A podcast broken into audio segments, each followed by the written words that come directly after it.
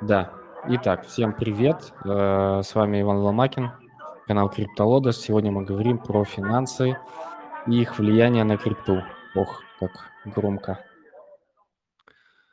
Э, Да, с нами Ариэль, финансист из Израиля. Ариэль, привет еще раз. Да, еще раз всех приветствую. Сейчас, секунду, я постараюсь локацию немножко сменить, и будет немного потише. Мгм. Эм, Вот, кстати, посетил, э, как его обозвать, ивент, который был организован, который сейчас проходил э, стартапом «Березка». Это они занимаются DeFi, да. Э, Даже были у вас на канале, в принципе, оттуда я их ролики видел. Вот, и одно такое важное замечание, одно, точнее фраза, которую произнес один из э, э, партнеров в этом проекте, она мне показалась, ну вот в корне неправильной. И это как раз-таки она хорошо иллюстрирует отношение криптоиндустрии с реальным финансовым рынком. Э, Фраза была следующая. Начали приводить в пример акции, сказали, вот, например, акции Сбера. А потом они сразу осеклись и сказали, не, ну лучше принести пример акции Тесла. И все такие, значит, э, положительно закивали, типа, что Тесла лучше, чем Сбер. Ну, по понятным причинам, потому что, типа, не любим Россию. Но если э, я был готов задать вопрос, правда, этого не сделал, но, тем не менее, ответ бы мой был бы такой, что я готов поспорить, что Тесла ректанется раньше, чем Сбер. И вот это фундаментальное отличие восприятия, наверное, ну, классического финансиста или там инвестора от э, э, частного инвестора, от э, частного трейдера, который все-таки больше принимает решения, основанные на каких-то эмоциях, симпатиях, личных мнениях и просто на спекуляции. Потому что, ну вот если объективно посмотреть на картину, что более надежная инвестиция, Сбербанк акции или компания Tesla, то ответ он будет очевиден. Сбербанк ректанется только при одном условии, что ректанется Российская Федерация.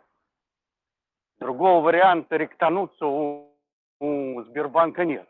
А вот частная компания с огромным долгом США может ректануться, естественно, э, в массе всяких вариантов и до того, как ре- ректанутся сами США.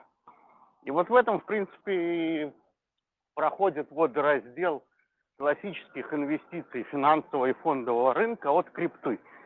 Мы как раз вот полтора часа ребята рассказывали про децентрализованные финансы, про весь этот рынок DeFi, на чем он основан, на чем он зарабатывает, как эти, в принципе, Uniswap и прочие платформы, на чем они вошли, какую потребность они решили, какие практическую э, сервисы, услуги, пользу они принесли, и на чем, в принципе, все это э, основано, и какой большой был рост этого пузыря под названием DeFi.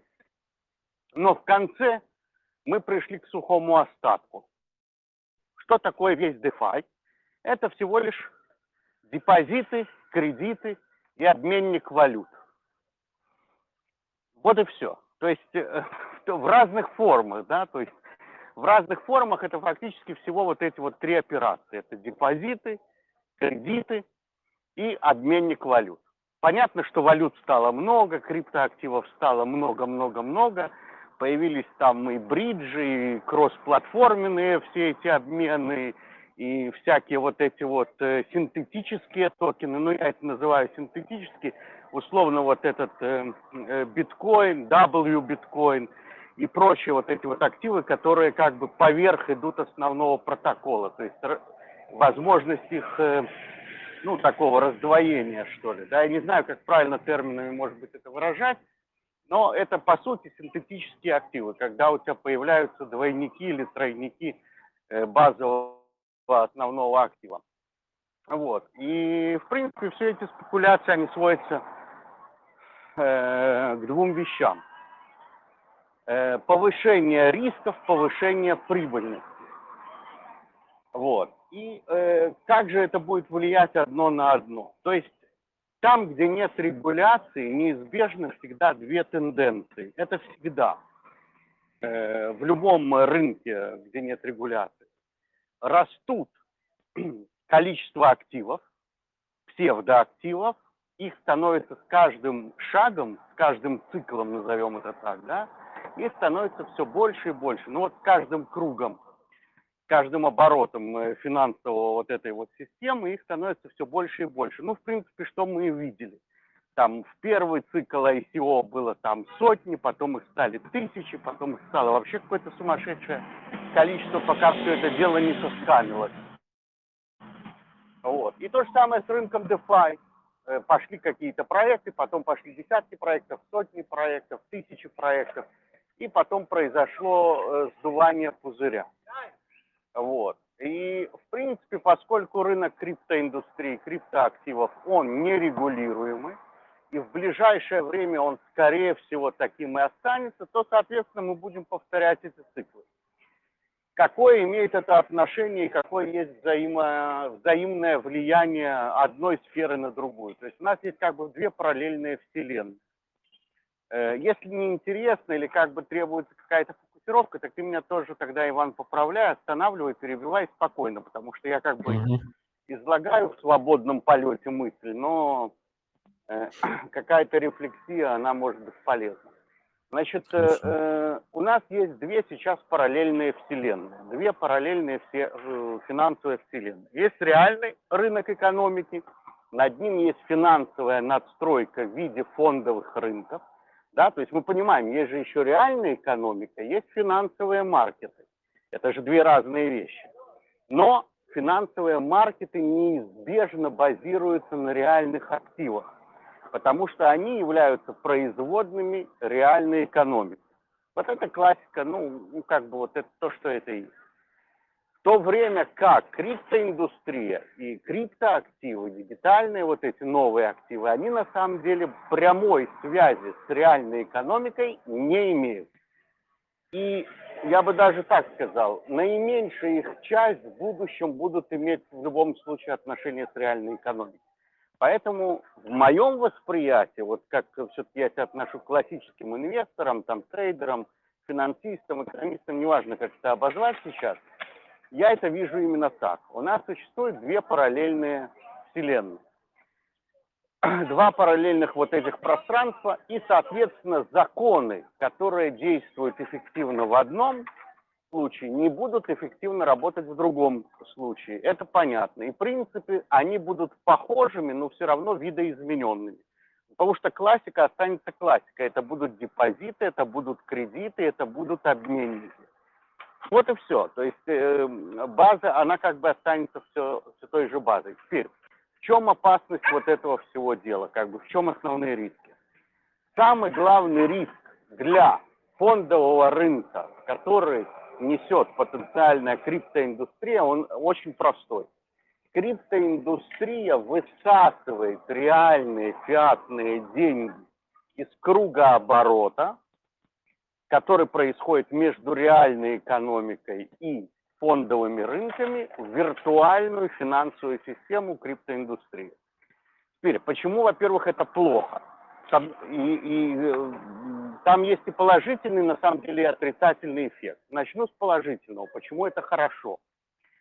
А ответ он такой лишние деньги в экономике, это каждый знает, да, они приводят к инфляции. Так вот, задача фондовых рынков на самом деле, это одна из функций, это стерилизовать лишнюю монетарную массу. То есть, когда у нас Центробанк печатает много-много денег и э, стимулирует экономику, то не на все эти средства, введенные в экономику, да, это нолики образованные, циферки образованные в банковской системе, есть реальные товары. Если бы эти деньги новообразованные напрямую бы шли в реальную экономику, то есть условно, люди, которые стали миллионерами на стартапах, брали бы те свои там десятки, сотни миллионов долларов – и на всю котлету закупались бы квартирами, недвижимостью и так далее. Не покупали бы один фешенебельный особняк и две-три квартиры, а покупали бы 25 квартир, 50 объектов недвижимости. Что бы произошло в экономике? В экономике бы произошел, произошли бы очень быстро пузыри и гигантский рост э, инфляции стоимости реальных товаров, потому что чрезмерный вот этот вот э, перевод финансовых активов в реальный сектор экономики привел бы к этим дисбалансам. Это всем понятно. Поэтому задача регулятора с помощью э, процентной ставки и других законодательных инструментов, как, например, налоговое, да, налогообложение. Что такое налогообложение? Это, по сути, тоже инструмент изъятия лишних денег. Вот. Повышаем НДС, забираем лишние деньги с рынка. Это позволяет э, опустить немножко, остановить инфляционные процессы. И вот эта борьба за инфляцию – она на самом деле последние, ну, десятилетия, со времен там 70-х годов прошлого века, это любой экономист про это говорит, в принципе, является основополагающей. Потому что для того, чтобы массы людей, основная масса людей, вот этот средний класс, жил хорошо, регулятор обязан контролировать инфляцию государство, регулятор, все вместе, экономика страны должна четко сдерживать инфляцию. Вот это должно, это как бы объективная ситуация. Э, в криптоиндустрии она, получается, ведет к двум супернегативным факторам. Первое, она изымает реальные деньги из экономики. То есть человек, у которого есть свободных 100 тысяч долларов – Вместо того, чтобы положить эти деньги в банк, а банк выдаст кредит компаниям, пекарне, да, вот пекарня, которая хочет новое открыться, она должна идти в банк и получить кредит. Если кредит слишком дорогой, она, скорее всего, не откроется. Если у банка недостаточно средств, в банковской системе, да, э, или балансы э, кредитные раздуты слишком, то, соответственно, опять-таки происходит ужесточение условий выдачи кредита, и э, особенно маленькому бизнесу, который и так страдает от налогов, поборов и жесткой конкуренции, ему все труднее, в принципе, получать свободные средства для того, чтобы организовывать новый бизнес.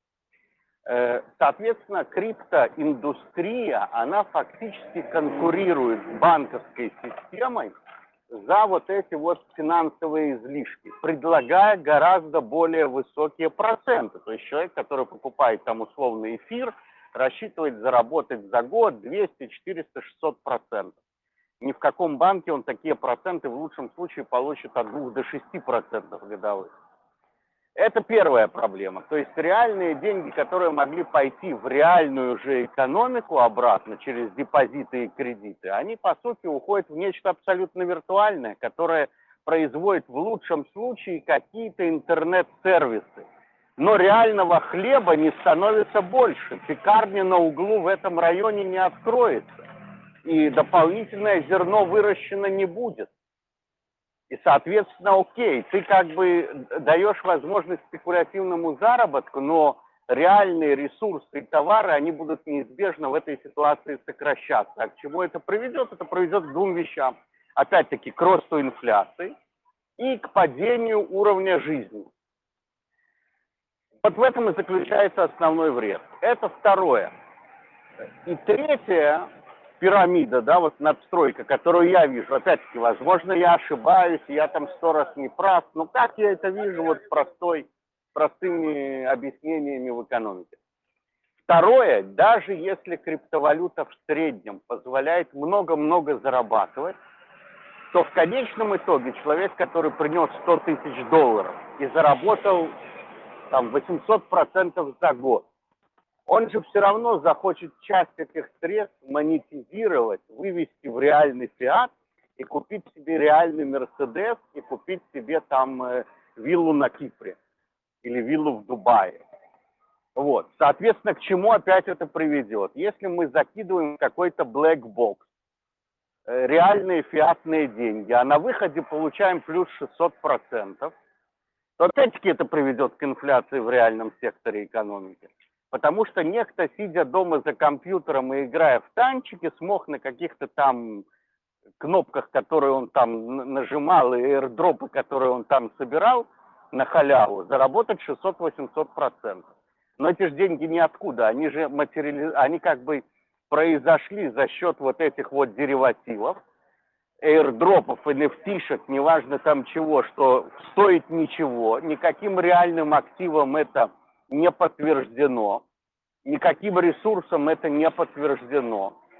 И э, э, тем не менее оно производит вот эту вот фантомную прибыль, которая выплескивается на рынке, которую, как, и которая, волна которых разгоняет в конце концов реальную инфляцию.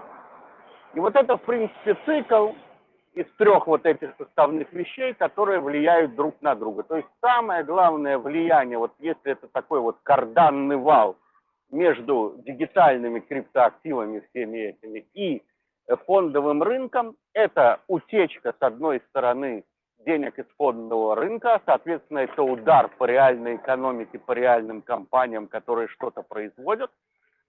И с другой стороны, это разгон инфляции, потому что криптоактивы, которые растут и в массе геометрической, и в цене на сотни и тысячи процентов, в конце концов, часть этих денег выходит неизбежно на рынок, уже в виде фиата и тем самым опять-таки разгоняет инфляцию. Вот под этим я бы хотел подвести черту. Я думаю, что это понимает в принципе каждый. И э, как бы тут не требуется никаких высших образований, каких-то особых познаний в финансах и экономике, чтобы понимать, ну вот, на таком уровне эти процессы. Соответственно, okay. Э, регулят... Окей, okay, да, да, э, слушаю. Сейчас, да, у меня появляются вопросы и уточнения. Э, давай их э, буду озвучивать. Вот два момента, как мне кажется, откуда деньги. Откуда деньги в крипте, я имею в виду вот эти супер большие проценты. С одной стороны, мне кажется, что, ну, так или иначе, мы же постоянно об этом говорим, что в крипте много скам. И, скорее всего, очень много людей теряет, чтобы там какое-то количество людей получили суперприбыли.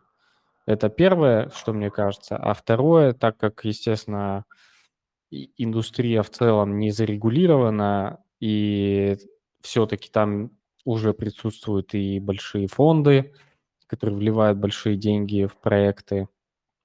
И проекты, э, некоторые проекты, не все, конечно же, некоторые проекты закладывают большие э, суммы на то, чтобы там комьюнити эти суммы можно было раздать. То есть они не знают потенциально, сколько они раздадут, но закладывают какую-то сумму. И там может получиться, ну, не супер большие, но какие-то вменяемые деньги. Вот, это то, что касается прибылей. А, ну, давай сейчас... я сразу отвечу на этот вопрос. Да. Потому да, что да. это ответ на поверхности, на самом деле. То есть то, что ты пытаешься сказать простым языком, можно сказать так выразить таким образом. Это игра с нулевой суммой. Кто-то принес деньги, много-много людей принесли деньги и потеряло, а мало людей, в принципе, заработали эти деньги от многих и получили много иксов. То есть это, это называется игра с нулевой суммой. Но это не так. Это не имеет отношения к криптоиндустрии. Я объясню почему. Потому что если реально суммировать вошедшие деньги и те, которые сегодня уже капитализация в триллион долларов есть, то мы все равно увидим, понятно, что это сложно посчитать, но примерные расчеты, они как бы есть, что капитализация даже нынешняя, после усушки, я даже не говорю о трех триллионах, которые были до начала усушки, вот сейчас, да, триллион, то мы, в принципе, реальных денег там примерно 8%. То есть на 80 миллиардов долларов реально внесенных фиатных денег мы получили триллион долларов капитализации. То есть все равно есть очень большое э, э, расхождение между э, теми деньгами, которые внесли, и те, которые имеют быть. И, соответственно, выемку, если произвести, да, вот э, не сразу в один момент, потому что тогда вся эта система обрушится моментально, она просто будет стоить ну, условно говоря, там в 30 раз меньше сразу. Вот. Но если, если их вытаскивать постепенно, то, в принципе, все равно там получится инфляционный вот этот э, цикл, ну, в разы превосходящий те средства, которые туда были внесены вот этими мелкими, которые проиграли. То есть ты прав, да, безусловно, большинство деньги теряет, меньшинство их там зарабатывает. Есть серьезная диспропорция между теми, кто теряет, и теми, кто зарабатывает. Это абсолютно так, но при этом остается в любом случае вот этот большой-большой пузырь. Вот. И э, в этом проблема. Почему эта проблема, например, ее меньше, она существует, но ее меньше на фондовом рынке? Потому что на фондовом рынке действуют правила регуляции, которые все-таки ограничивают раздутие вот этих пузырей. Ну, ну, например, акции компаний там Google, Tesla и так далее, это объективно это пузыри. Потому что компания, которая приносит в год там 15 э, миллиардов долларов, ну, она не может стоить там условно триллион.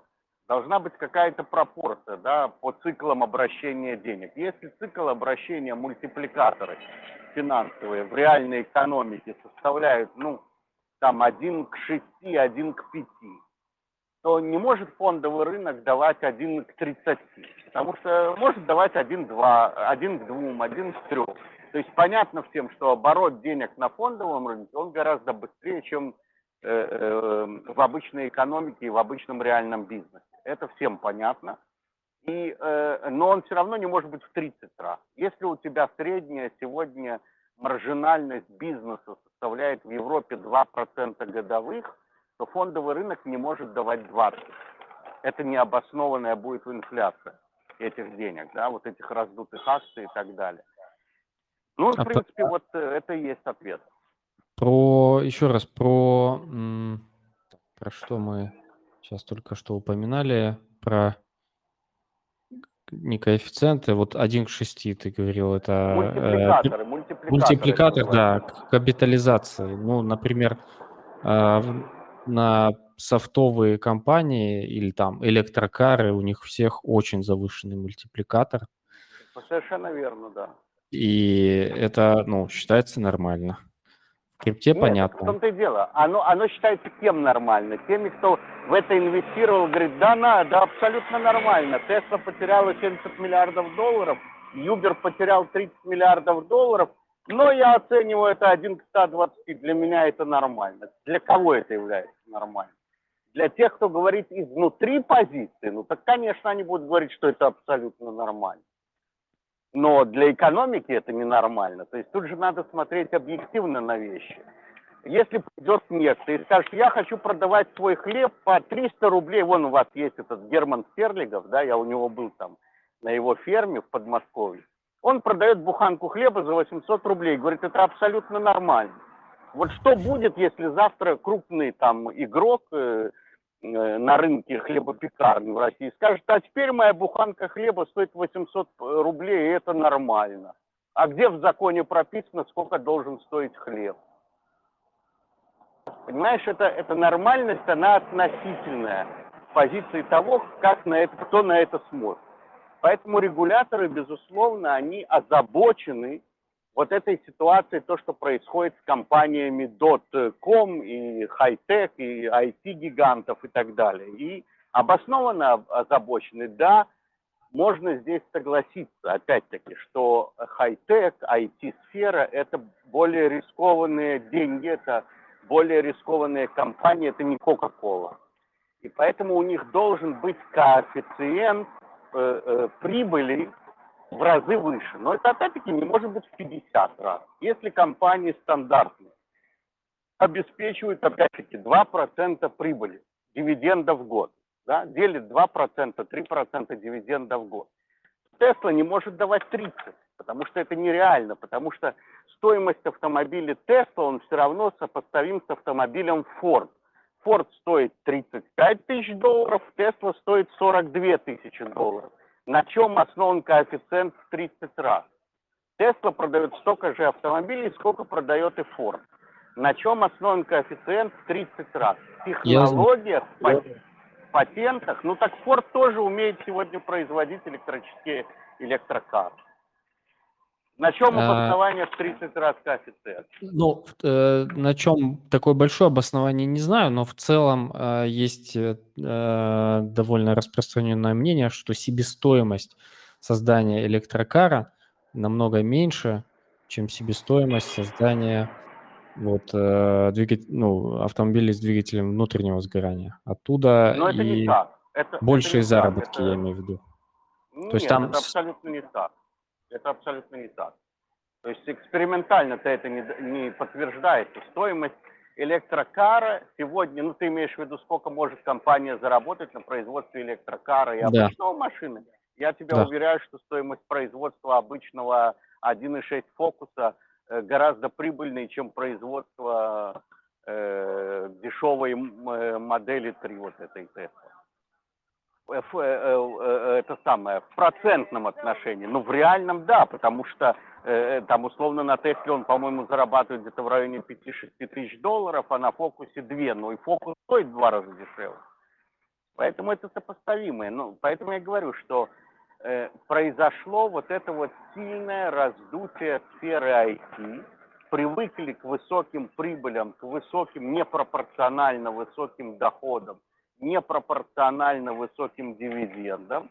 И как бы всех это устраивало. Но всех это устраивало до того момента, пока экономика не уперлась в пределы роста.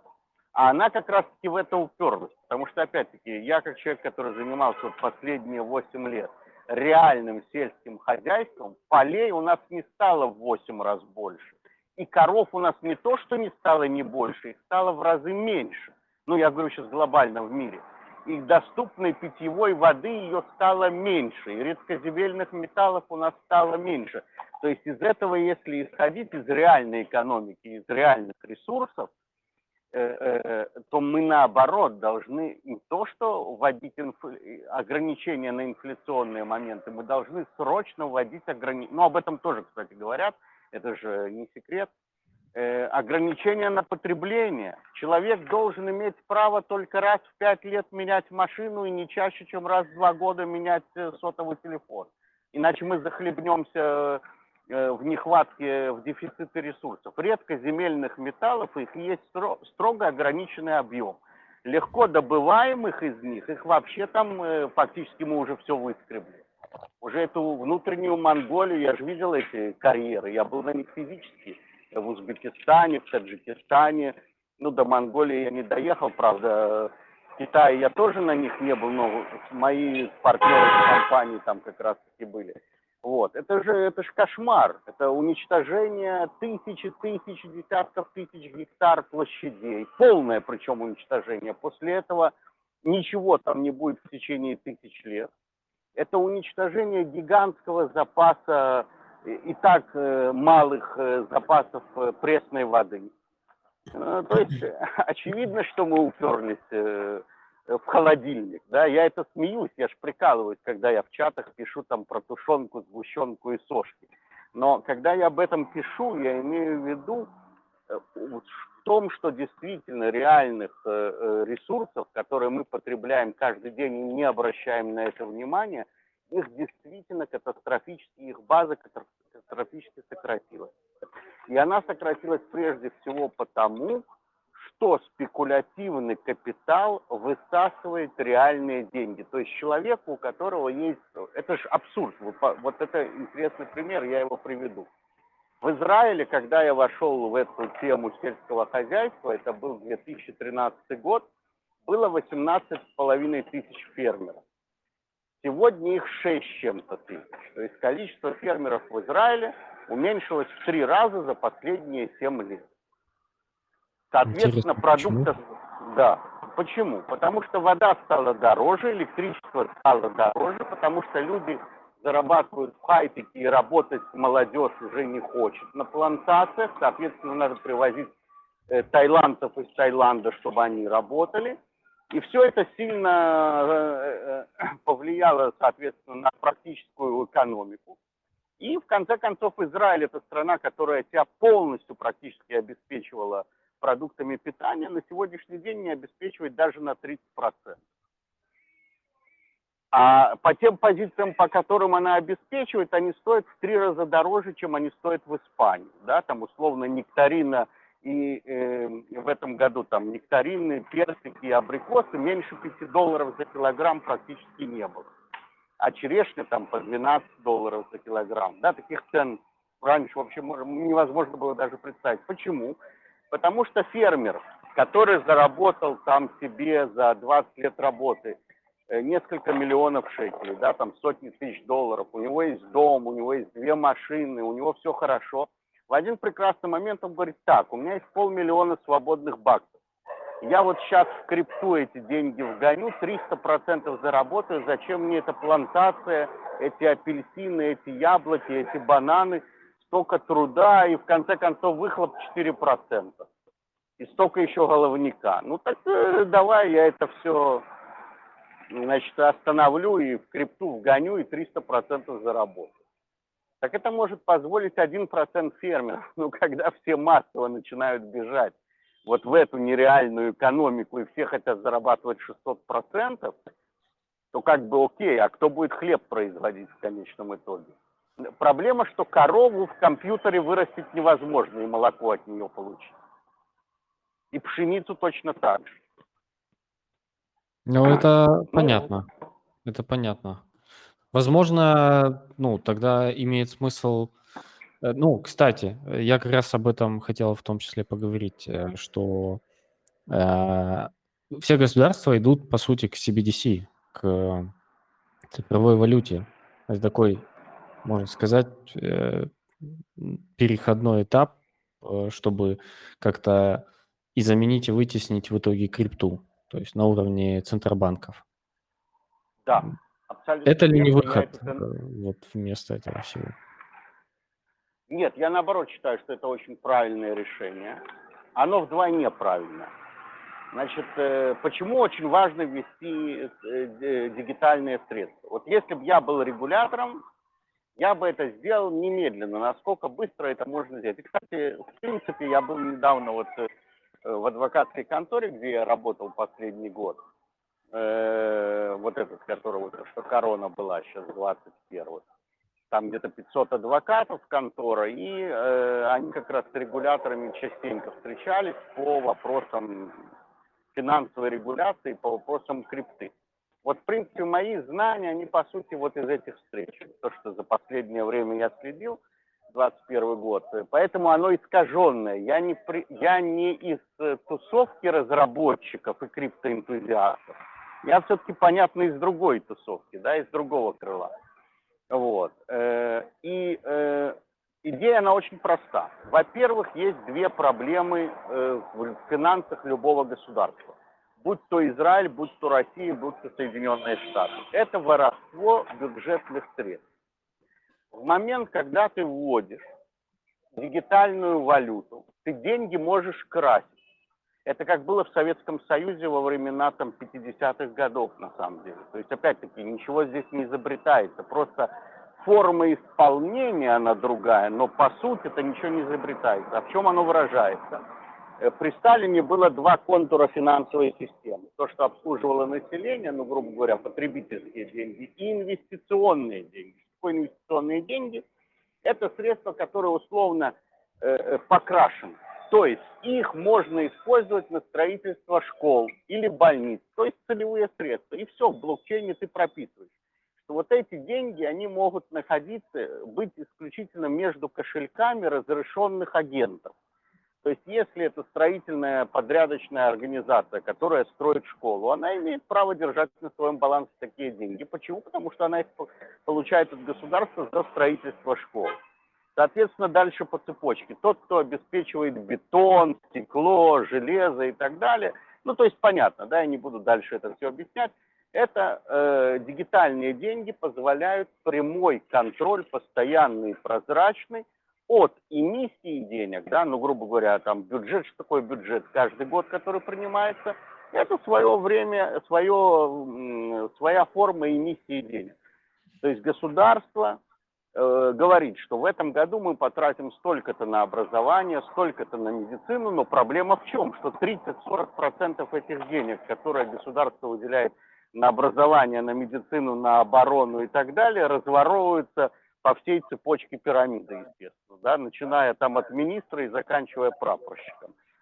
Так э, в этом плане централизованные деньги, безусловно, они, может, не на 100% герметично закроют вот эти все дырки, но то, что они снизят э, воровство всех денег, которые проходят по цепочке, и повысят тем самым инвестиционный КПД каждого ассигнированного государством рубля или шекеля, это безусловно. Поэтому это уже первый плюс, чтобы эффективность бюджетов повысится минимум там, на 20-30% даже в таком государстве, как Израиль. Потому что воруют здесь точно так же, как и в России аппетиты, я вас уверяю. Просто это немножко в более такой мягкой форме. Так в России воруют 40% бюджетных денег, а здесь воруют 22%. Но, но принцип он тот же принцип. Это первое. Второе, это все, что касается отбеливания капитала. Безусловно, люди, которые э, прячут налоги и так далее. А в конце концов, за счет чего существует государство? Это за счет те налоги, которые платят все, потому что у тебя есть пенсионеры, которых надо содержать. И это логично абсолютно. Государство не может существовать без налогов, потому что тогда будут дохнуть пенсионеры и сироты, и, и армия, она сама себя тоже кормить не может. Она должна получать деньги из государства. Вот. Поэтому, конечно же, должны быть налоги, просто они должны быть адекватными. Так чтобы вот в государстве были адекватные налоги, необходима жесткая налоговая монетарная система, которая собирает низкий налог, но со всех, кто его должен платить. А с другой стороны, когда государство тратит деньги, оно должно контролировать максимально жестко, что деньги доходят до конечного э, результата, до решения той задачи, которая ставит государство. Ну, то есть тут тоже как бы спора нет, это банальные вещи, абсолютно прописные истины. Я что-то ничего нового не придумал. Поэтому в этом плане я абсолютно поддерживаю регулятора по введению дигитальных фермер. Это первая, первая часть ответа. И вторая часть ответа – что я с тобой соглашусь абсолютно, э, что чем, если завтра 25 государств введут дигитальные средства, безусловно, они составят конкуренцию псевдо вот этим вот крипто, криптосошкам, да, которые мы имеем. Потому что люди скажут, опа, есть настоящие дигитальные деньги, за которыми стоит государство, так лучше я буду получать свои 3-4%, и иметь вот этот небольшой дивидендик, чем я буду там вкладывать непонятные нефтишки с обезьянками и, и, и в принципе рискую потерять все. Вот. Слушай, Поэтому, а, безусловно, будет а 3-4% и инфляция, как вот вяжется, если инфляция у нас, ну, намного выше? Это нормально. Э, всегда ставки по депозитам, ну, всегда, это не всегда, это последние 30 лет, но, в принципе, нормальность экономики, это кому-то что-то там плохо, это самое, э, нормальность экономики, что инфляция превышает ставки по депозитам в два раза. То есть если инфляция 7-8%, а это нормальная, в сегодняшнем мире она уже ниже не опустится никак, и даже, более того скажу, даже такую инфляцию держать будет невозможно. Сегодня в Штатах инфляция 8%, сегодня в Великобритании инфляция 8%. То есть она меньше уже не будет никогда, из-за чего я возвращаюсь э, к первой части разговора, что реальных товаров становится физически меньше.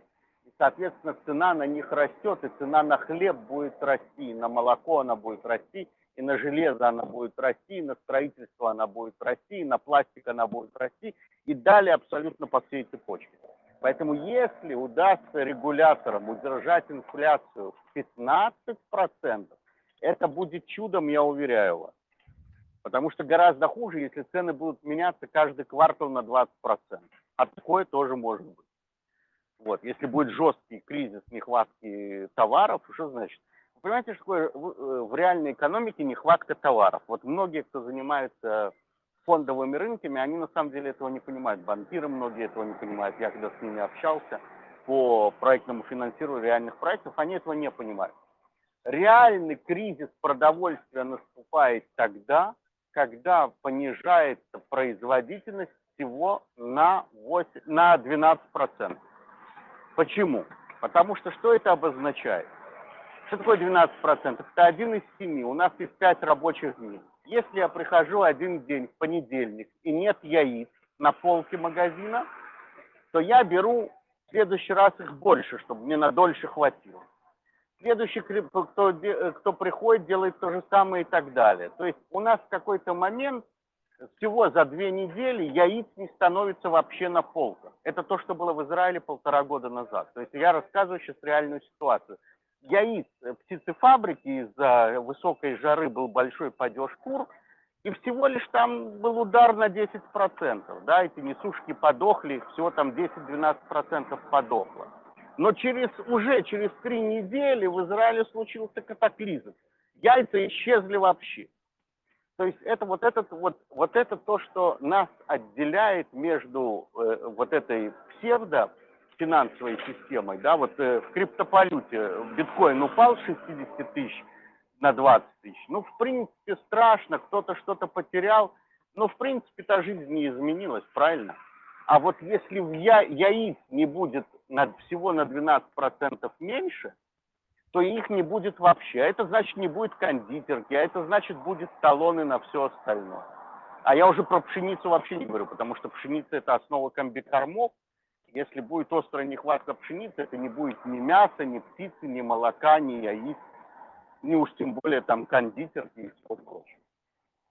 И вот этого, это как бы, оно, оно закамуфлировано, потому что мы, наше поколение, последние 3-4 поколения, не сталкивались, ну, кстати, нет, мы сталкивались в 90-е. Помните талоны на еду? Я не знаю, средний возраст у нас явно где-то в районе 32 лет, поэтому как раз-таки вот эти что у нас основная аудитория, они этого, скорее всего, не застали или были очень маленькими, когда это было. Но в 92 91 88 там 84 года были города, где были просто пустые полки, ничего кроме соли, гречки там и перловки, э, и этой морской капусты на прилавках больше ничего не было. То есть это мы сейчас живем в эпоху, которой, наверное, больше не будет никогда. Потому что хороший кусок натурального мяса, он сегодня в Израиле стоит 40 долларов килограмм, я вот на днях покупал в обычном магазине, не какой-то там э, э что-то особенное. Да, обычное остаду стоит сейчас 40 долларов килограмм. Ну так, а будет оно стоить 120 долларов килограмм. Сколько, по какой процент населения может, сможет себе позволить мясо по 5 тысяч рублей за килограмм?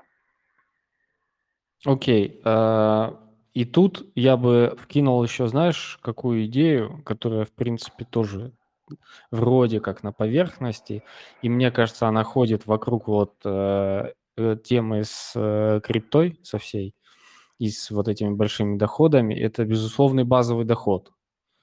Возможно, да. если бы реализовать можно было вместе вот с CBDC, с цифровыми валютами, э, Центробанки каким-то образом внедрили там, трансграничные платежи этими цифровыми валютами, и это все было прозрачно на базе блокчейнов.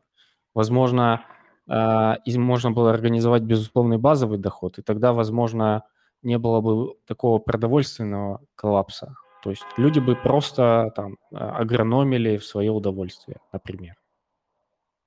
Ну, я, я согласен абсолютно, конечно. Во-первых, это тоже неизбежно, это тоже обсуждается. Почему это неизбежно? Очень просто.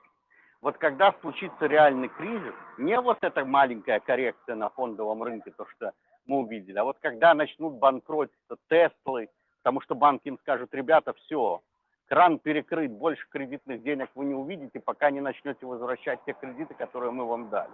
Поэтому как только полетят эти и Теслы, миллионы программистов останутся без работы, и, и, и десятки миллионов тех, кто их сегодня обслуживает, а все люди останутся на улице. И, конечно, она будет вводить базу, но не только они, да, вся сфера услуг, которая вокруг. Сегодня вот я, я тоже был, не, э, э, это самое, в одной компании, ну там, так, это, это не компания, это вот этот WeWork, WeWork, который обанкротился на 40 миллиардов долларов, у него в Израиле здесь около 15, по-моему, location ов, и в... А, нет, вру, это не WeWork, это Be All. Похожая структура типа WeWork. Короче, это здание, в котором сидит одновременно 400 стартапов, коворкинг, да, то, что называется. И э, вот я прошелся так, у меня там было пару я на все это посмотрел, сидят ребята, пилят код, но в основном они ничего не делают, они шаландаются, они приходят на работу к 10 утра, потом они идут пить пиво, у них есть и пиво, у них есть и бильярд. Ну, в общем, вот это вот, это я называю культура Гугла и Фейсбука, да. Потом они еще куда-то идут, потом они в 11.30 уже начинают э, а что мы сегодня будем кушать, а у них бесплатные купоны на заказ еды. И, короче говоря, а потом в 2-3 часа им надо уже куда-то там на фитнес-клуб уходить. И вокруг них, вот, чтобы они каждый день пили пиво, играли в бильярд и ходили на фитнес. Вокруг них так крутится сумасшедшая вот эта вот сервисная оболочка, да, логистическая сервисная оболочка, которая, в принципе, ничего не производит.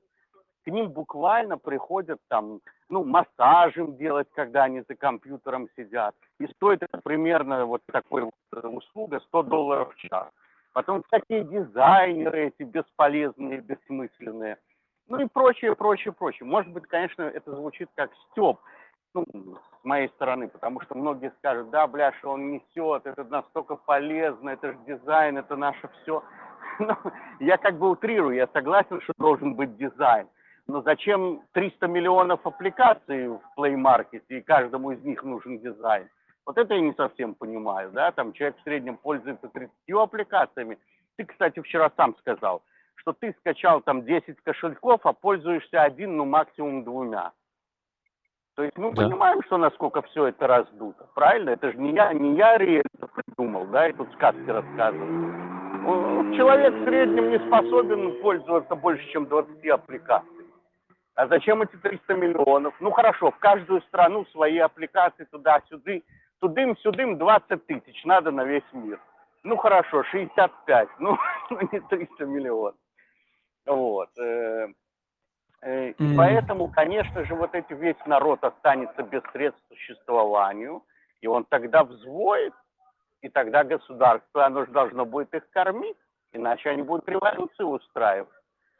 Вот, поэтому базовый доход, он, конечно, будет, причем он будет выражен в двух, это мы уже тоже четко видим на примере Соединенных Штатов. Он будет выражен э, двумя инструментами основными. Он, кстати, уже введен и в Израиле в том числе – это электронные купоны на еду, и это, собственно, вот этот базовый э, доход, который можно оплачивать, ну, грубо говоря, все остальное. То есть государство должно будет тебе обеспечить ну, 100% едой, тебя, твою семью, твоих детей, если ты на это не способен, потерял работу в силу объективных причин, окей? и, э, э, и какой-то еще небольшой базовый доход, ну там для Европы это будет полторы тысячи евро, а для Америки это будет две тысячи долларов, это сейчас не принципиально. И люди, основная масса, будут жить, ну, по минималке, что называется, на минималках. Уже не будет вот этих сумасшедших толп ютуберов и прочих там не знаю кого, что нет свободного места на самолете. Невозможно сегодня билет забронировать. Я он пытался забронировать билет, я не смог. Цены просто космические, ни одного свободного кресла нет. То есть просто какой-то ужас. Куда все эти 300 миллионов каждый год летают? Что это такое? Это надо сразу прекращать. Поэтому, конечно, надо сокращать производство самолетов. То есть должны быть электронные ваучеры. Ты имеешь право, если ты работаешь за границей 5 поездок за границу, если ты просто отдыхать не больше там одного-двух раз. И каждый следующий раз будет тебе стоить на 300% дороже. То есть так билет, первый билет за границу тебе стоит 300 долларов, а второй билет тебе стоит 600 долларов, третий билет тебе стоит полторы тысячи долларов. И все это привязать к углеродному следу. Правильно? Потому что, ну, раз ты хочешь потреблять больше углерода, то есть в конце концов-то все твои услуги, товары, поездки за границу, на самом деле универсальный выхлоп у этого какой? Углерод. Соответственно, вводим э, углеродный налог, сколько айфонов ты можешь купить за цикл жизни, сколько новых автомобилей ты можешь купить за цикл жизни и так далее. Потому что нет выбора. Если мы продолжим, как я уже говорил, вот это вот сумасшедшее потребление, то, во-первых, мы уничтожаем планету, а она у нас одна, и как бы запасного варианта у нас нет пока. И, и второе, если ты потребляешь слишком много, то кому-то остается слишком мало или не остается вообще. И, соответственно, тут должен быть баланс. Вот, э, вот такое мое мнение. А, а если еще вернуться к айтишникам, вот э, как раз тут в чатике спрашивают, а что делать айтишникам, чтобы через там 20 лет не стоять и не просить милостыню? Они же, собственно, заточены на то, чтобы зарабатывать э, тем, что пишут код. Не, ну э, это, это, это, смотрите, IT сегодня представляет из себя процентов 15-20 полезного IT. Люди, которые сидят и пишут код для медицинского оборудования, там, для систем MRI. Ну так это же они приносят реальную пользу. Люди, которые пишут код для каких-то инфраструктур, для метро, да, там, и куча всякого всего. Проблема, что у нас 80% айтишников занимаются, ну, условно, аппликациями для Фейсбука какими-то и маркетингом, и, адве, и прочим-прочим там э, вот все мишурой, которые непонятно, зачем она нужна. И уж точно не в таких количествах. То есть те айтишники, которые хорошие и полезные, они, безусловно, останутся и будут востребованы. А вся вот эта пыль, которая сегодня есть, да, это вот, это очень похоже на что? Вот есть какой-то селебритаи, да, ну как-то по-русски сказать, ну вот этот вот выпендрежник, да, там типа Галкина такая вот сущность мерзкая. Вот. И вокруг него крутятся все эти визажисты, парикмахеры, дизайнеры, еще какие-то модельеры, вся вот эта шушера, фитнес, опять-таки тренеры, вот там э, э, и так далее. То есть вокруг каждой такой вот непонятной особы, которая по большому счету ну, дает какой-то импакт, да, потому что культурную жизнь никто не отменял. Но такого же раньше не было. Сейчас же это просто доведено до какого-то бреда. Соответственно, они все должны будут э, э, перейти на вот этот сухой паек и либо приносить реальную пользу. То есть нужны программисты для того, чтобы программировать роботов, которые будут в теплице помидоры собирать. Да, не люди будут в 40-градусную жару по теплице полностью помидоры срывать, а будут это делать там эти, не роботы, это называется, а эти платформы, ну как-то они, которые управляются полуавтомат, дроны, дроны. Да, вот будет дрон по теплице ездить, а там будет на другом конце сидеть мальчик в Индии, за 3 доллара там он будет управлять этим дроном и срывать помидорчики. Ну вот, польза, и такие системы потребуются масса. Вот, э, поэтому, безусловно, все люди, которые смогут переквалифицироваться, даже не переквалифицироваться, а выбрать правильную для себя сферу, они останутся заработком и высоким заработком. Те же, кто не захотят условно ложиться под государство, ну, они смогут либо переехать в другое, более либеральное государство, ну, типа там Таиланда, и заниматься то, чем они хотят, и, э, либо э, просто там уйти там на Алтай, купить э, 40 гектар земли, завести 40 коз и поменять, грубо говоря, образ жизни кстати, не факт, что они будут получать меньше удовольствия от этого. Вот я не представляю человека, который сидит э, по 18 или по 16 часов возле компьютера, да, то есть в такой клетке перед вот этим монитором, ну, то есть, ну, это как тюрьма, да, фактически. Человек этим живет, он все время привязан, то у него пикает на часах, то у него пикает на смартфоне, то у него пикает на еще на каком-то смартфоне, на планшете, и со всех сторон оно пикает, он все время живет в 20 дюймах. Да, мы все сегодня живем вот э, в 20 дюймах, жизнь в 20 дюймах. И я не думаю, что это классно. То есть я вот когда работал в банке и на хороших тепличных условиях, в какой-то момент мне застрелиться хотелось, я уже ничего не хотел этого видеть. Вот. Поэтому я думаю, что социальная жизнь она должна будет измениться. Хотим мы этого или не хотим.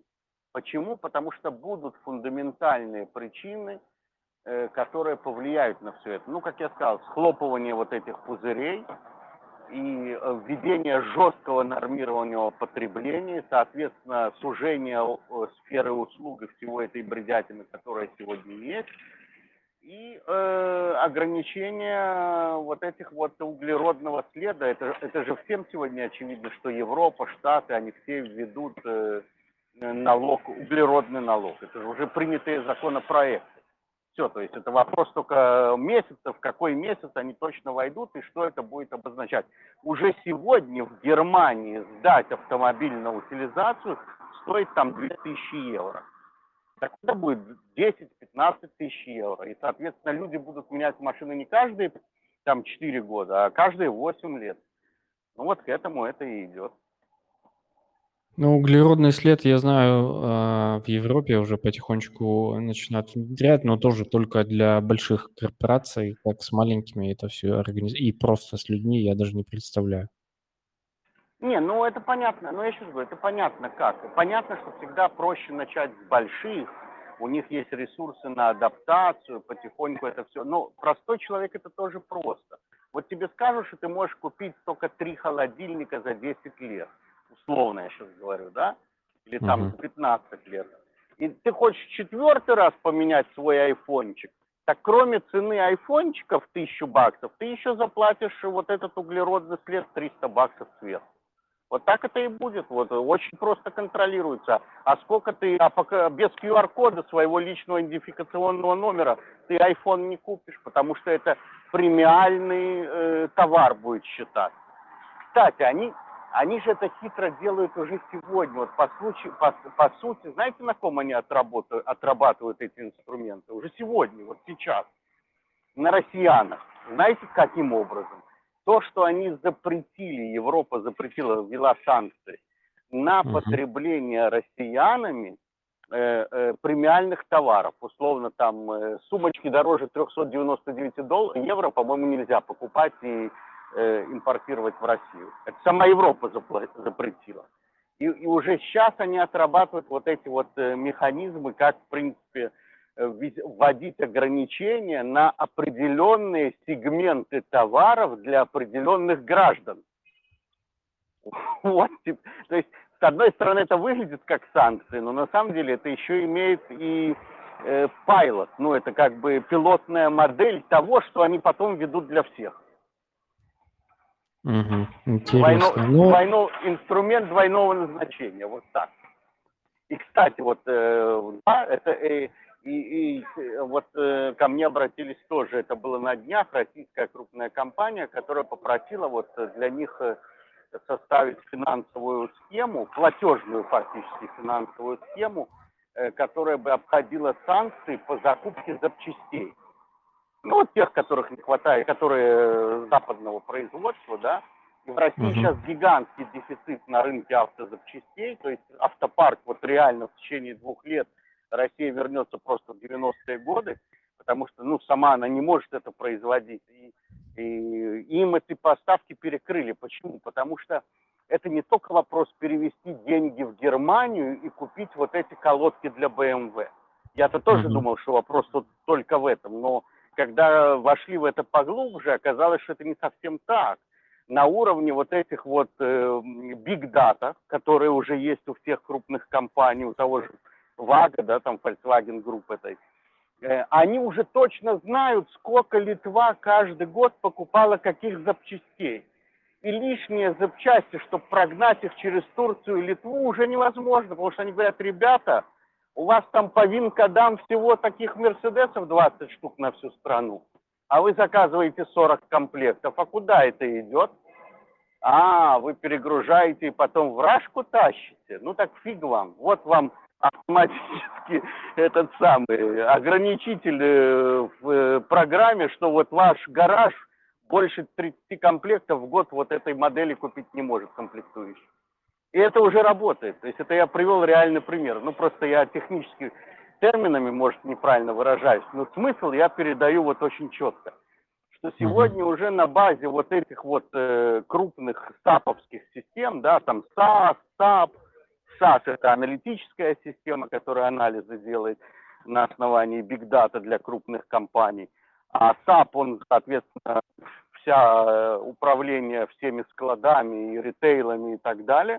То есть все это уже работает сегодня. Просто народ обычно этого еще не знает. Это вот э, оно не присутствует в новостном фонде. Это те, кто с этим столкнулся, они уже знают. И то же самое с фармацевтическими препаратами. Вот абсолютно то же самое. Поэтому, и со многими другими вещами. Но это только отработка на кроликах. Россия здесь выступает качестве пилотной модели отработки вот этих рестрикций, которые со временем будут введены на все страны, на все категории граждан. Мгм. Таково мое мнение. То есть у каждого будет идентификационный э, криптопаспорт, к которому будут привязаны криптокошельки. И, извини меня, не пукнешь мне мороженое, не купишь без того, что это где-то у тебя будут баллы либо списаны, либо зачислены. Вы хотели криптоиндустрию, вы ее получите. Абсолютно полностью вокруг вас. У вас останется 20 квадратных сантиметров свободного пространства. Ну, я так подозреваю, что подобная схема планируется и в том же США, потому как там... Ну, как, в первую очередь, чем выше, это, кстати, социальный закон, чем выше организация общества, а в капиталистических странах она, естественно, более высокая. Где у тебя реально больше свободы? В капиталистических развитых странах типа Англии, вот ответьте сами себе на вопрос, где у вас больше лишней свободы? В Англии или в Гане? Я не говорю про личную безопасность. Я говорю про личную свободу. В Англии у вас больше личной свободы. В Люксембурге, в Швейцарии, да вы в Швейцарии цветок не можете на клумбе сорвать, если он вам понравился. Или там какой-нибудь ЮАР. Ну, понятно, что в ЮАР или в России коэффициент, он вышел в поле и кричи Путин дурак, условно говоря, да, там под Костромой. Ну, что тебе не дает.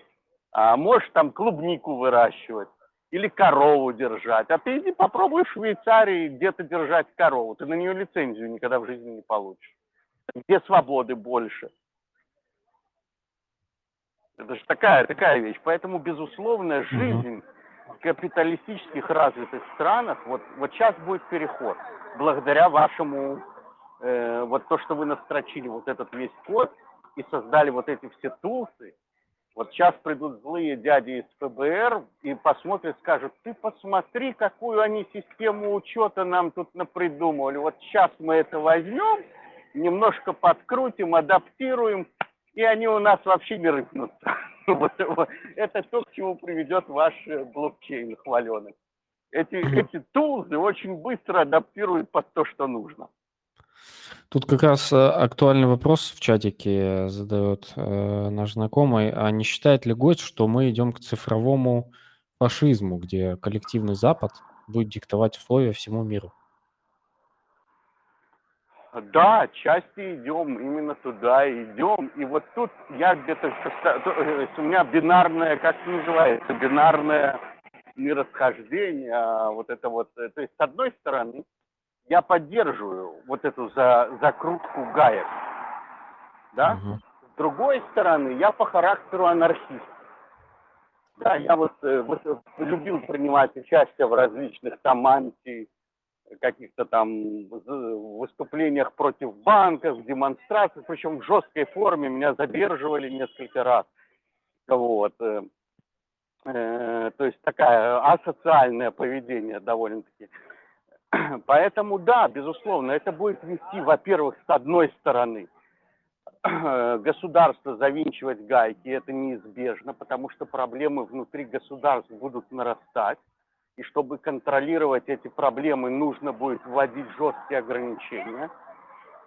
Вот, это с одной стороны. С другой стороны, антагонизм среди самого населения тоже будет возрастать.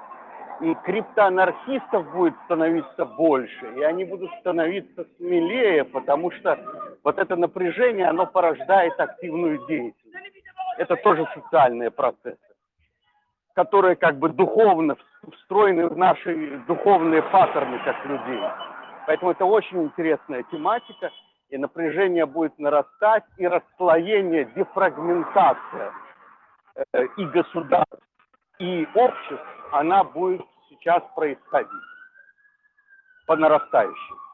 Угу. То есть те проблемы, которые копились до сих пор, на самом деле они будут сейчас э, вылазить наружу именно из-за, с одной стороны, прессинг государства, а с другой стороны, свобода личности, которая захочет развиваться. Потому что очень много среди даже той же российской да, молодежи, которая хочет свободы, которая хочет э, права выбора, права голоса, и не хочет уезжать из своей страны. Не все же хотят уехать, правильно? Соответственно, да. она будет каким-то образом бороться. Но то же самое не только в России, то же самое и в Бразилии происходит. То же самое в Нигерии будет происходить, и в Египте, и далее по всей цепочке.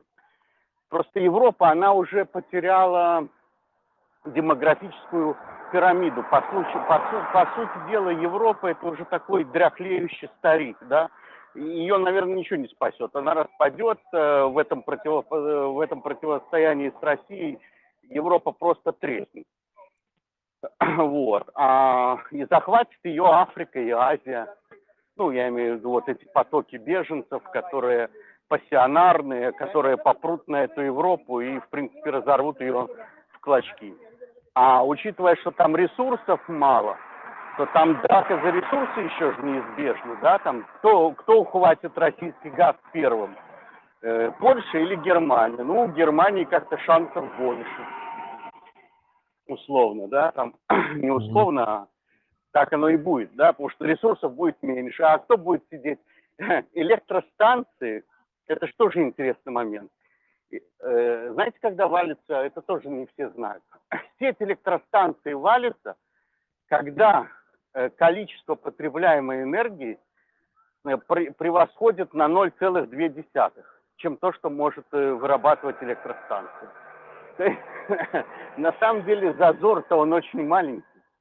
И валится вся, вся сеть. Это не то, что у тебя становится в доме на 2% электричества меньше, а такого же не может быть. Или у тебя напряжение держится, или оно падает и вырубается все.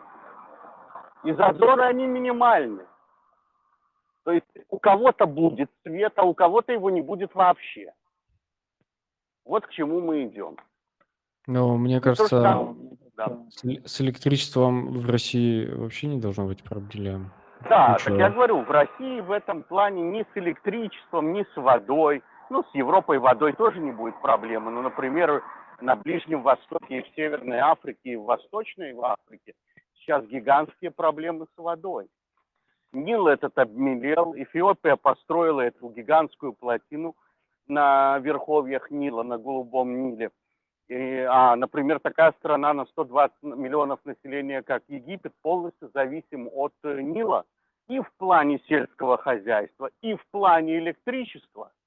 То есть 65, там 63% генерации э, энергетики Египта это за счет э, гидроэлектростанций на, на Ниле. А Эфиопия вот закончила уже плотину и уже начала остановку этого течения, сброса воды к чему это все приведет, к какому коллапсу. В общем, мы все находимся на самом деле на пороховой бочке. Поэтому можно с этого смеяться, можно говорить, что Ариэль там, это самое, он еще в 2012 году это говорил. Я действительно это говорил. Потому что я как раз в 2012 году начал интересоваться, в банке тогда еще работал, ресурсной базой. Передо мной была вся статистика. Я же занимался пенсионными накоплениями. Соответственно, это считалось самое скучное и неинтересное. И было много свободного времени, потому что там особо делать было работы немного. Я сидел и копался в статистике банка. И вот тогда я начал обращать внимание, что, ребята, оказывается, это у нас производство все падает. Ну так Китай это все восполнял. Сейчас посмотрим, что будет э, с Китаем, Тайванем и э, с Штатами, и кто дальше будет весь мир тянуть. Вот вот в России мне кто-то сказал, у кого-то я это уже слышал, что холодильники до сих пор в магазинах есть. Но даже угу. сейчас, если раньше было 10 моделей холодильников, сегодня есть уже 3-4. А ведь прошло-то всего полгода с начала санкций. А еще через полгода что будут? Холодильники уже будут в очереди по талонам ты можешь купить через месяц. То есть это будут NFT-шки, да, вы зато сможете продавать NFT-шки на холодильнике, выпускать и продавать. Ты будешь покупать в марте 23 года, а ты будешь в апреле 23 года. Вы только подумайте, как, какое-то применение будет для NFT. На стиральные машины NFT, на, ну, короче, на все будут NFT. Вот куда они перейдут. Из обезьянок они перейдут в реальные товары. Тут еще вопросик тоже интересный про такую больше э, глобальную историю по поводу капитализма. А, человек спрашивает, э, что гость думает про отход от капитализма к иным экономическим системам? Ну да, капитализм себя, я согласен здесь с Катасоновым, с Хазиным, хотя Катасонова, вот я его начал слушать впервые с 2000, ой, и Хазин, и Катасонова с 2011 года, я это хорошо помню. Потому что первый кризис финансовый на фондовом рынке, второй точнее, после 2007 он как раз случился в 2011, и я тогда начал искать альтернативные экономики. А что такое альтернативная экономика и может ли она вообще существовать? Вот тогда меня этот вопрос интересовал. Я начал слушать э, вот этих товарищей, альтернативщиков, назовем их так, и поэтому я думаю, что я, это мое предположение, да, эмпирически, ну, не, не обоснованно, я просто так чувствую, что будет возврат э, к, к симбиозу коммунизма и э, капитализма. То есть, ну, как бы не совсем китайская модель, потому что китайская модель это симбиоз капитализма и социализма. Да, это такой китайский социализм с, э, с элементами капитализма. А будет возврат как раз таки к троцкистской модели. То есть э, мы вернемся в коммунизм. Почему? Потому что два фактора будут точно как в коммунизме. Первое – это ограничение потребления, то есть каждому по способностям. А что это значит? Ну, то есть каждому там по холодильнику уже надо, правильно? Точнее, каждому по потребностям. От каждого по способностям и каждому по потребностям. Ну, понятно, что сегодня холодильник – это вещь нужная, ты не можешь без холодильника. И людей надо холодильниками обеспечивать и другими там полезными товарами. Это с одной стороны.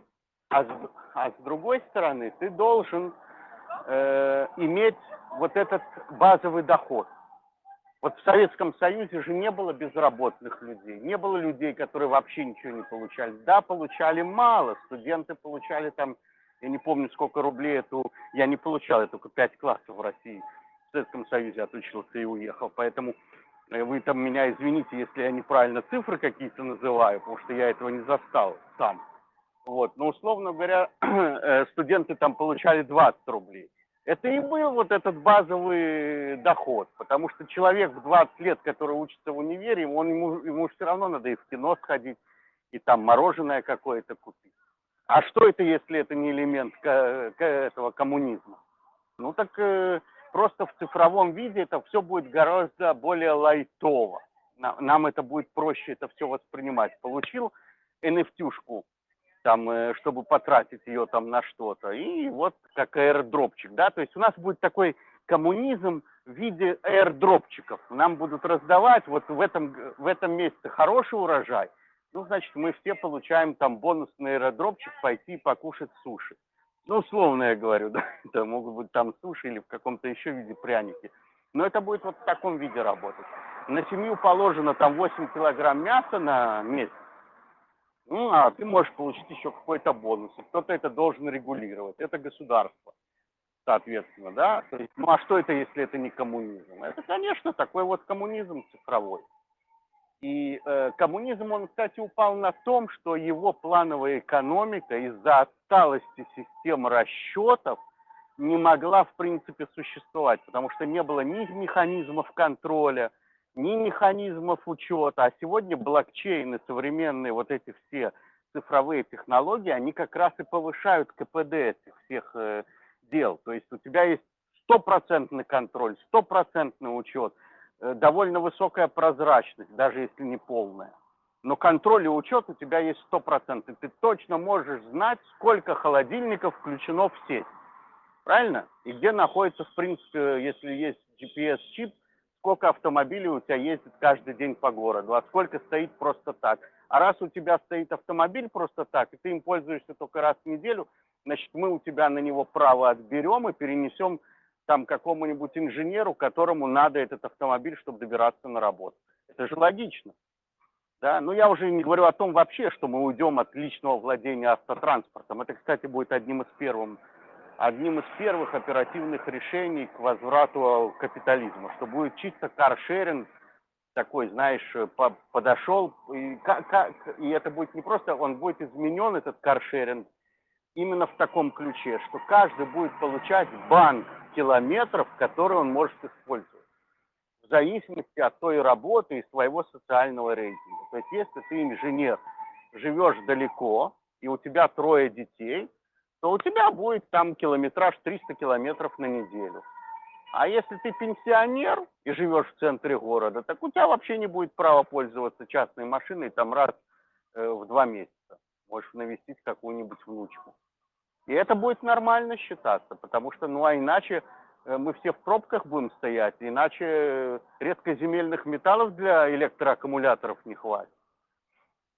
Это же логично. Да, Поэтому да, да, коммунизм да. наше все. Эм, так, окей, это обсудили. Тут наваливают, наваливают, конечно. Сейчас попробую вычленить что-то интересное. Тут вот тоже спрашивали по поводу европейской цивилизации. Мы частично... А, ты, ты хочешь прям задать? А, сейчас, секунду. Дерен, давай тут. Алло. Дерен, прием. Не слышно тебя. Не слышно. Ладно.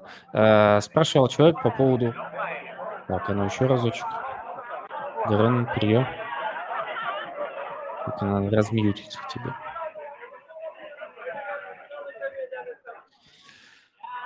Ай, ладно, давай я озвучу. Так, в принципе, интернет приказал долго жить, да.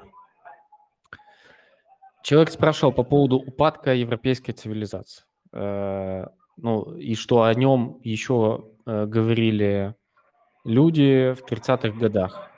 И, и чувствуется ли сейчас, как по твоему мнению, чувствуется ли сейчас упадок европейской цивилизации и какой-то рост там какой-то арабской, там э, еще какой-то цивилизации? Русско-сибирской. Конф, конфликт цивилизации, он очевиден. В мире условно существует э, 12 цивилизаций, и примерно там 80 э, крупных э, э, культурно-этнических и, и религиозных групп, да, то есть вот, вот наш мир, он условно состоит из э, 10 там цивилизаций, 12, если там евреев добавить еще, потому что это отдельный вопрос евреи, это отдельный субэтнос или это все-таки часть какого-то семитского более крупного. И, э, соответственно, 80 народов, ну, грубо говоря, да. Да, э, Европа, она находится сегодня на своей наклонной. Это неизбежный, я подчеркиваю, духовный эволюционный процесс. Это не просто математическая, как бы демографическая яма. Это, у этого есть духовные причины, мы в них не будем сейчас нырять, и дру- совершенно другая философская тема, да. Вот. Но Европа себя изжила, Европа демографически будет уничтожена, то есть она будет размыта и завоевана вот этими пришельцами. Пришельцы будут с Азии и с э, Ближнего Востока, и с Африки. Ну, Ближний Восток – это Азия, грубо говоря, и Африка. И да, через 50-60 лет э, на планете будет гораздо меньше европейцев в процентном отношении, чем сегодня. Это уже будет совсем редко. Потому что метисы захватят все это дело. У этого опять-таки есть э, духовные определенные эволюционные импульсы. Вот. И я думаю, что в принципе религии и национальности, они доживают свой последний век. То есть в ближайшие 20 лет население отвяжется от религиозных и национальных предрассудков. Не все, не все, но это уже будет доминантной, неоспоримой. И в, вот в этом плавильном котле Европа потеряет полностью свою самобытность. И религиозную, и культурную, и демографическую. Это неизбежно. Так, окей. Это зафиксировали специально для нашего а, подписчика и нашего знакомого хорошо. Слушай, у меня вопрос от себя, а, и он а, меня преследует, можно так сказать, последнее довольно долгое время, ну, последние, наверное, пару лет, может, больше. Это то, что связано с первое высказыванием Илона Маска, второе в целом, а, как все, ну, как все происходит вокруг, как, допустим, я это ощущаю, что есть некая а, механика а, в нашем мире, и а, почему я сюда приплел Илона Маска, он сказал о том, что и не только он, там, в принципе, в Калифорнии об этом довольно часто там обсуждают ребята из э, всякого венчурного мира. А, э, вопрос э, не то, что реальности нашего мира, а как, как работает наш мир в плане механики. А Илон Маск сказал, что есть шанс там один на миллион или, или даже меньше э, того, что мы живем в того, что наш мир – это не виртуальная какая-то реальность. Вот. И что ты думаешь по этому поводу? По поводу, э, что есть некая механика нашего мира, если ее как-то хоть немножечко понимать, и то можно, в принципе, в этом мире как-то ну, хорошо себя чувствовать, жить, развиваться и так далее. Ну, во-первых, я как, э, ну, я себя определяю как религиозный человек, да. То есть я, что такое религиозный человек? Это человек, который верит э, э, в духовное начало, что сначала дух, а потом материя. Вот. Э, соответственно, если принимается эта концепция, это означает, что у мира есть план. План его развития, план его эволюции и духовный, и социальный, и физической. И мы это, в принципе, видим. Мы видим, что наши галактики – это не стационарные точки во Вселенной, в пространстве. Они двигаются, они развиваются, они сливаются, они коллапсируют и так далее. То есть мы видим жизненный цикл даже на уровне материи. Появляется новая материя, исчезает безвозвратно старая материя. И так все доходит до нашего микроуровня на уровне организма, на уровне клеток и на уровне субатомарных частиц это, эти законы не меняются. И один, кстати, из законов – это закон социальный. Да, это социум, это человеческий социум, но ведь есть еще социум и макрокосмоса, и микромира, то есть э, планетарная система, это тоже социальность. Есть звезда по центру, и вокруг вращаются небесные тела планеты, а вокруг вращаются астероиды. То есть это тоже некая социальность. И группа клеток в организме – это тоже социальность. Если она нарушается, происходит образование раковых опухолей. Да? Это часть клеток решили, что мы больше не развиваемся в рамках социума. Мы действуем сами по себе. Ну вот, нарушение социальности в рамках отдельно взятого организма. Поэтому я, естественно, согласен э, в этом плане полностью с Маском. И понятно, что ему эти знания инспирированы, потому что такие люди, как Маск и там прочие Цукерберги, которые влияют не только на какую-то отдельно взятую компанию, ведь по сути Маск, он стал таким социальным гуру. Даже скоро это будет социально-политический гуру. И именно для этого он купил Твиттер. Для чего Маск купил Твиттер? Чтобы денег заработать на Твиттере? Нет, конечно для того, чтобы влиять на социально-политические процессы.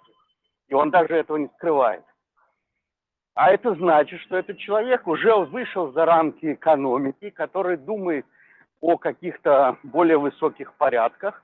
Ну и, соответственно, люди, которые выходят на этот уровень, они подпадают как под воздействие людей, которые мониторят это пространство – и занимаются именно социальным пространством и политической, ну, я имею в виду высокой политикой, но и в том числе духовных сущностей.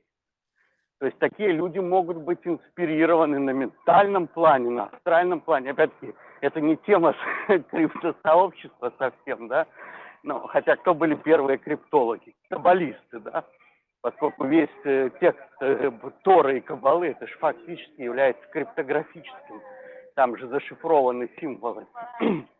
И вообще иврит, он является криптографическим языком, потому что, э, ну, есть э, четкая математика за, за буквы ивритского алфавита и, соответственно, за словами и предложениями и так далее. Вот, поэтому криптография это тоже не изобретение нашего века, а в принципе было подарено человечеству еще с Древнего Египта. Вот.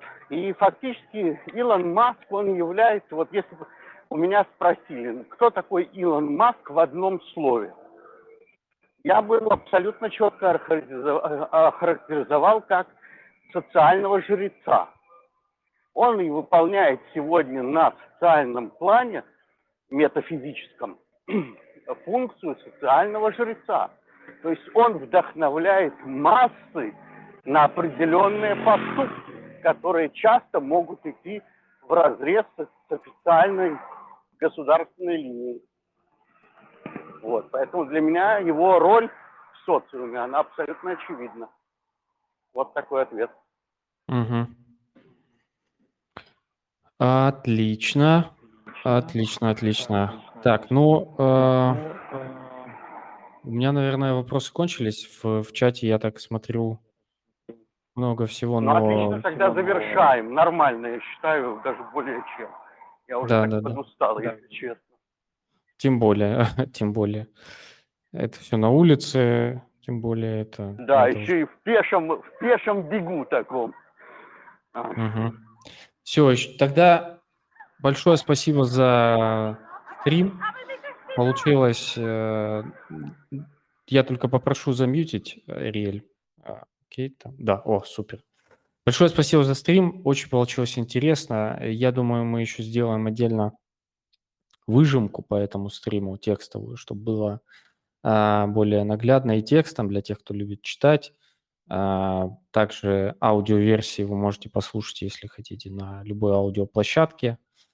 А, все ссылки у нас есть в постах с записями. А, вот. И еще раз спасибо, Рель, что пришел, поведал и рассказал. Было интересно, было оживление в чате, несмотря ни на что, скажем так, несмотря ни на какие дискуссии, которые при, происходят в чате. Конечно, э, очень хотелось бы, чтобы там все э, в чате были э, понятливыми, там, адекватными и не переходили на личности. Это всегда э, важно для нормального существования. Ну и э, я думаю, это все стримы у нас на этой неделе. И... А, нет, не все. Вот, э, да, не все. Сегодня технический стрим перенесся на завтра. Он будет в 3 часа по Москве. Это будет технический стрим на английском языке с э, инженером из компании Flint Money. Он говорит про микросервисную архитектуру. Все, еще раз всем спасибо и до новых встреч.